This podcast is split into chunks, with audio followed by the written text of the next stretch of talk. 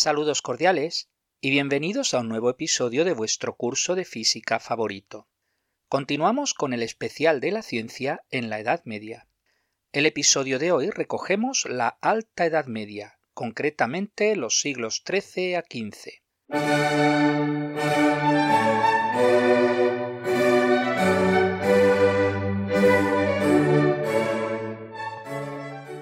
El siglo XIII conlleva el surgimiento de más universidades, la labor docente de las órdenes religiosas y el redescubrimiento de las obras de Aristóteles gracias a las traducciones al latín de obras griegas y árabes, destacando las figuras de Santo Tomás de Aquino y Averroes en su interpretación. El siglo XIII ve la luz la Orden de los Franciscanos, fundada en 1209 por Francisco de Asís, 1182 a 1226, destacando entre sus miembros a Grosseteste, Bacon y Ockham. El personaje Guillermo de Baskerville de la novela de Humberto Eco El nombre de la rosa está basado en él. Y la orden de predicadores, los dominicos, fundada en 1215 por Domingo de Guzmán, 1170 a 1121. Entre sus miembros destacan Alberto Magno y Tomás de Aquino. A finales del siglo VIII, Carlomagno instaura la escuela palatina para el florecimiento de la cultura en su palacio de Aquisgrán y dirigida por Alcuino de York. Desde el siglo IX, las escuelas monásticas se erigen en centros de educación y a partir del siglo XI surgen las escuelas catedralicias. Allí se imparten las siete artes liberales, divididas en dos grupos, el trivium, conformado por la gramática, la retórica y la dialéctica, y el quadrivium, conformado por la aritmética, la geometría, la astronomía y la música.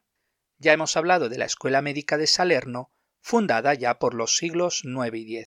Los primeros estudios generales, gérmenes de las futuras universidades, son Bolonia, 1089, París, 1150, Oxford 1167, Palencia 1208, Cambridge 1209 y Salamanca 1218, entre otras. En las universidades tendrá lugar el apogeo de la escolástica como método de trabajo. Se trata de una corriente de pensamiento filosófico teológico cuya base es la subordinación de la razón a la fe como bien reza su lema Philosophia Anquila Theologiae. La escolástica llevaría un redescubrimiento de las obras aristotélicas cultivando su lógica. Así, el método escolástico consta de tres partes: lectio, questio, disputatio. Alfonso X, de 1221 a 1284, apodado el Sabio, fue rey de Castilla y León Escribió obras literarias, científicas e históricas. En su juventud cultivó la poesía gallega. En historia destacan su Historia de España y la Grande e General Historia. En astronomía destaca sus Tablas Alfonsíes, un tratado de astronomía que contiene las tablas astronómicas obtenidas de las observaciones desde 1263 a 1272 fueron muy populares hasta el Renacimiento. Otras obras destacables son el cancionero Las Cántigas de Santa María, el libro de alquimia El Lapidario, donde describe las propiedades de 360 piedras, y el libro de los juegos, donde expone los juegos de mesa de la época, como ajedrez y damas, entre otros. Impulsa la ya existente Escuela de Traductores de Toledo, a la vez que crea las escuelas de Sevilla y Murcia. En 1254 elevó a rango de universidad al ya existente Estudio General de Salamanca, fundado en 1218.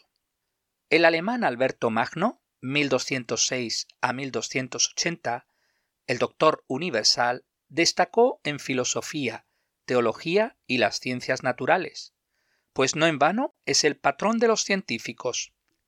En 1931, el Papa Pío XI proclamó a Alberto Magno doctor de la Iglesia. Destacó en las ciencias naturales, con obras en botánica, zoología, geología y química. Discípulo suyo fue Tomás de Aquino. El italiano Santo Tomás de Aquino, 1225 a 1274, es sin duda uno de los mayores pensadores en la historia de la Iglesia. Todo un estudioso de la obra del peripatético, realizó comentarios a sus obras, así como numerosos comentarios bíblicos. Estudió en París, donde fue alumno de Alberto Magno. Escribió la Suma Teológica, su obra maestra, toda una síntesis filosófico-teológica.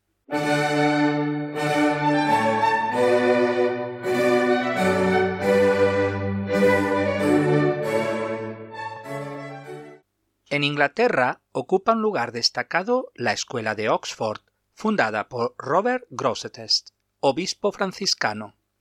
Dicha escuela destacó especialmente en lógica, matemáticas y física. Entre sus miembros más destacados están Roger Bacon, Dance Scotto y Guillermo de Ockham. El inglés Robert Grosseteste, 1175 a 1253, fue todo un erudito de la época. Realizó comentarios a Aristóteles, Boecio o San Ignacio de Antioquía, entre otros. Escribió sobre temas de física como el calor, el movimiento, el sonido, los colores, la luz, la presión atmosférica, el arco iris, el astrolabio o los cometas. Su teoría sobre el origen del universo a través de una explosión que empuja la materia y la luz sorprende por su similitud con la moderna teoría del Big Bang. Entre sus discípulos se encuentra nuestro siguiente personaje. Roger Bacon, 1214 a 1294, fue un filósofo franciscano inglés, conocido como el Doctor Mirabilis. Después de estudiar en Oxford, tuvo una estancia en la Universidad de París desde 1241 a 1247, en que regresa nuevamente a Oxford se interesó por la óptica, realizando estudios sobre lentes, espejos, incluso la idea de un telescopio. También estudió los fenómenos de la reflexión y la refracción. Escribió en secreto a instancias del Papa Clemente IV, ya que su orden se lo prohibía, una enciclopedia científica de tres tomos, el Opus Maius, el Opus Minus y el Opus Tertium. Sostuvo que la Tierra era esférica y podía circunnavegarse fue precursor del método experimental, viendo en la autoridad la fuente de la ignorancia. Hacia 1278 cayó en desgracia, pues su general lo acusó de escribir obras sospechosas de herejía, siendo encarcelado y puesto en libertad en 1292, poco antes de su muerte. Petrus Peregrinus de Maricourt fue un naturalista francés, considerado por Roger Bacon el más grande experimentalista de su época conocido por sus estudios sobre magnetismo, dio una explicación a las propiedades de los imanes, así como de la brújula. No se conoce su fecha de nacimiento ni de su muerte, pero se conserva su obra Epístola de Magnete de 1269. Jordanus Nemorarius fue un matemático alemán del que tampoco conocemos sus fechas de nacimiento ni de función. Entre sus numerosos estudios destacamos la duplicación del cubo, la trisección del triángulo, la proyección estereográfica, estática, palancas y ecuaciones de segundo grado. Fundó la Escuela Medieval de Mecánica.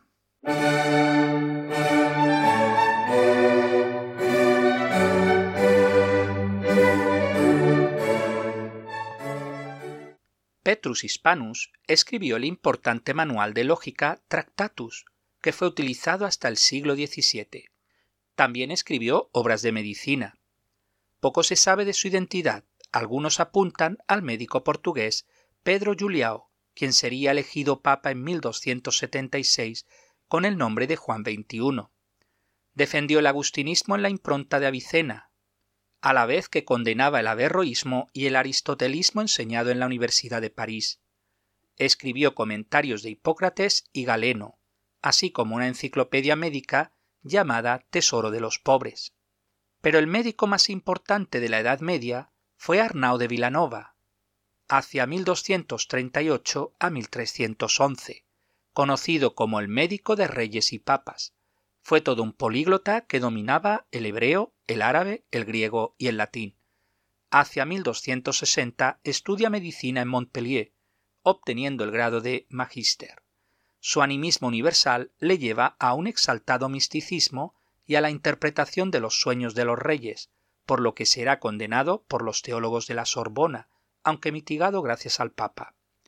En 1281 acepta el puesto de médico del rey Pedro III de Aragón, siendo además diplomático y consejero, cargo que mantendrá con los hijos del rey.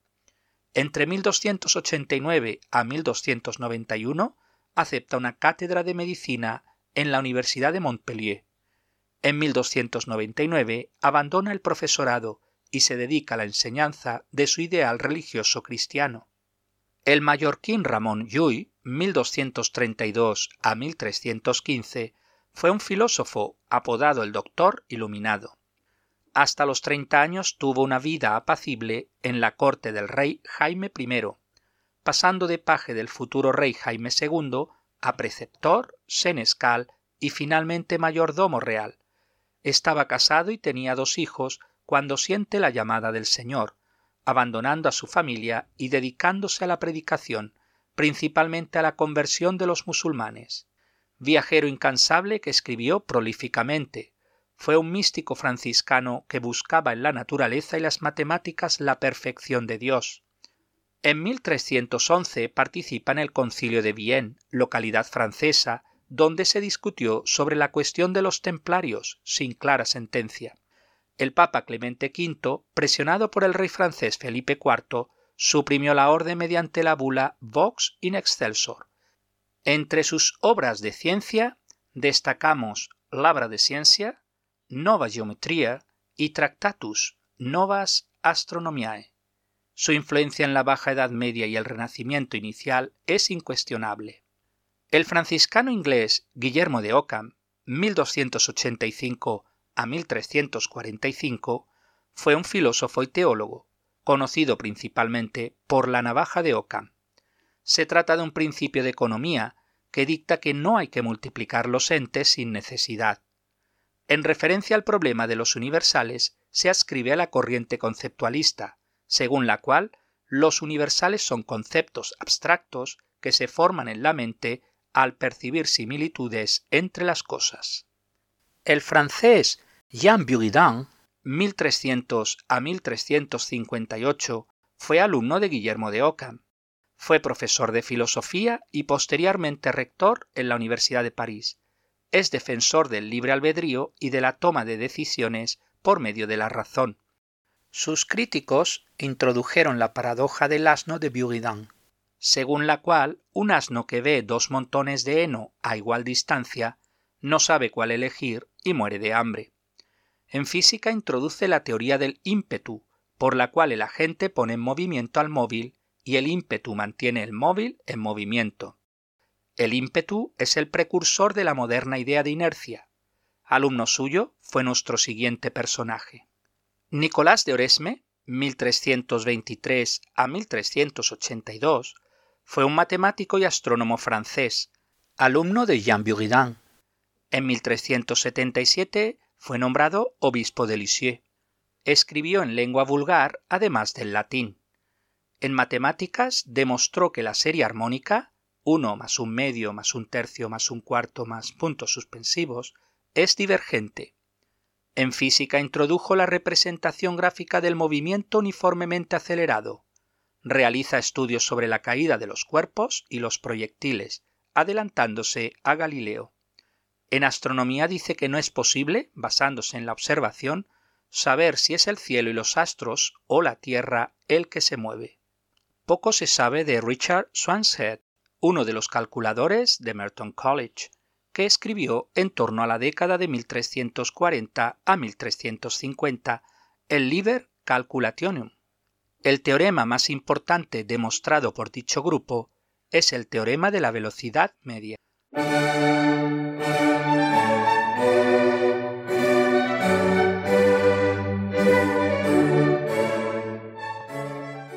A mediados del siglo XIV, una terrible enfermedad se propaga por toda Europa diezmando su población terriblemente. Se trata de la peste negra, que durante los años 1346 a 1353 desoló Europa. La causa de dicha enfermedad es la bacteria Yersinia pestis, utilizando como vector de transmisión a las pulgas de los roedores, las cuales infectaron a los seres humanos con sus picaduras. Su origen se sitúa en Asia y desde allí se introdujo en Europa a través de las rutas comerciales. Se calcula que en torno a un 60% de la población europea falleció por causas directas o indirectas de la peste negra, pasando la población europea de unos 80 millones a 30 millones. El pintor flamenco Peter Bruegel el Viejo retrató hacia 1562 los efectos de la peste negra en su emblemático cuadro El triunfo de la muerte. La Edad Media trajo una serie de importantes descubrimientos técnicos. Sin ánimo de ser exhaustivo, nombraré algunos de los más importantes. La pólvora fue descubierta por los chinos allá por el siglo IX. Se cree que los mongoles la distribuyeron por Asia. Hacia el siglo XIII los árabes la conocen, quizás a través de la India. También se cree que fueron los árabes los que la introdujeron en Europa en dicho siglo XIII. El primer escritor europeo que habla de su fabricación es Roger Bacon, en una epístola escrita sobre 1250. La brújula como instrumento de navegación fue inventada por los chinos hacia el siglo XI, si bien se conocía del movimiento de las agujas imantadas mucho antes. Su introducción en Europa data del siglo XIII. La brújula no fue el único descubrimiento en el campo de la navegación. También se descubrieron en dicho siglo XIII el timón de codaste y el bauprés. En el campo textil, debido al comercio, se introdujo hacia el siglo XIII el torno de hilar, que accionado por los pies dejaba libres las manos, a diferencia de la rueca que se manejaba con la mano. Se cree que su invención proviene de China o India. También se introdujo el proceso de abatanar. Se trata de un mecanismo hidráulico que mediante un movimiento giratorio golpea los paños de lana con una mezcla de agua. Se atribuye la invención del papel al chino Lun hacia el 105. En el siglo VII llega a Japón y a mediados del octavo lo descubren los árabes. El papel llega a Europa a través de las invasiones musulmanas. Hay constancias de fábricas de papel en España, 1174, Francia, 1189, Italia, 1276, Alemania, 1391 e Inglaterra, 1494. La silografía pudo introducirse en Europa en Rávena a fines del siglo XIII, pero se considera el Centurión y dos soldados como la silografía más antigua de Europa que data de 1370. A mediados del siglo XI se inventó la imprenta de tipos móviles en China. Se considera Johannes Gutenberg el inventor de la imprenta moderna hacia 1450. Nicolás de Cusa nace en 1401 fue un teólogo y filósofo alemán. Su obra más conocida es De Docta Ignorantia, donde expone la imposibilidad de conocer racionalmente a Dios. En dicha obra se plantea las preguntas sobre Dios, el mundo y Jesucristo. Distingue cuatro grados de conocimiento, los sentidos, la razón, el intelecto y la contemplación. En astronomía afirma que la Tierra y el resto de los astros están en movimiento, un universo sin límites y sin centro. Sus ideas influyeron en Giordano Bruno. Nicolás de Cusa muere en 1464. Para entonces ya había caído Constantinopla en manos de los otomanos en 1453. También ese año de 1453 daba fin la Guerra de los Cien Años que mantenían Francia e Inglaterra. La victoria de Francia fortalecía su autoridad en Europa.